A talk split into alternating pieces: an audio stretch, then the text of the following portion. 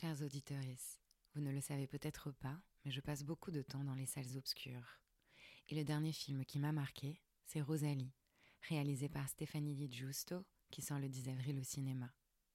Rosalie est une femme hors du commun. Elle a une barbe et des poils. Son destin questionne le genre, dans la France puritaine de la fin du 19e siècle. Faisant fi du regard des autres, elle décide de faire de sa différence une force. Si ce film m'a plu, c'est qu'il montre l'émancipation d'une femme grâce à son corps.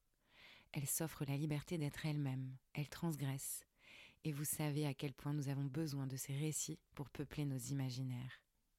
Ce film, c'est aussi l'histoire d'un amour entre Rosalie, interprétée par l'exceptionnelle Nadia Tereskevich, et Abel, incarné par le génial Benoît Magimel. Un amour tortueux qui s'écrit à deux, qui montre la naissance du désir et comment il se construit. Vous pouvez retrouver le film dès le 10 avril dans toutes les salles obscures pour découvrir le destin hors du commun de Rosalie. Et d'ici là, je vous ai préparé une interview exclusive de la réalisatrice que j'ai eu le plaisir de rencontrer. Alors courez vite voir le film Rosalie à partir du 10 avril, exclusivement au cinéma. Le corps est un lieu qu'on ne quitte jamais. Ces mots si justes sont ceux de Mathilde Forger. Dans cette nouvelle saison de Ceci est ton corps, on va continuer à cheminer dans le rapport complexe, doux, ambivalent et parfois douloureux que nous entretenons avec notre corps. Parce qu'il est le médium par lequel notre expérience du monde se construit et se transmet. Après les seins, je vous emmène au fin fond de nos entrailles, au cœur du cerveau intestinal. Vous l'aurez compris, je parle du ventre.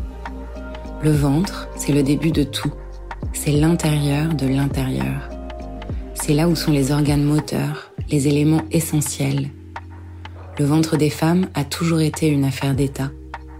On dit qu'il est le lieu où la peur, l'anxiété et les phobies prennent leur source. Et c'est aussi là que naissent l'intuition, les obsessions et les prémonitions.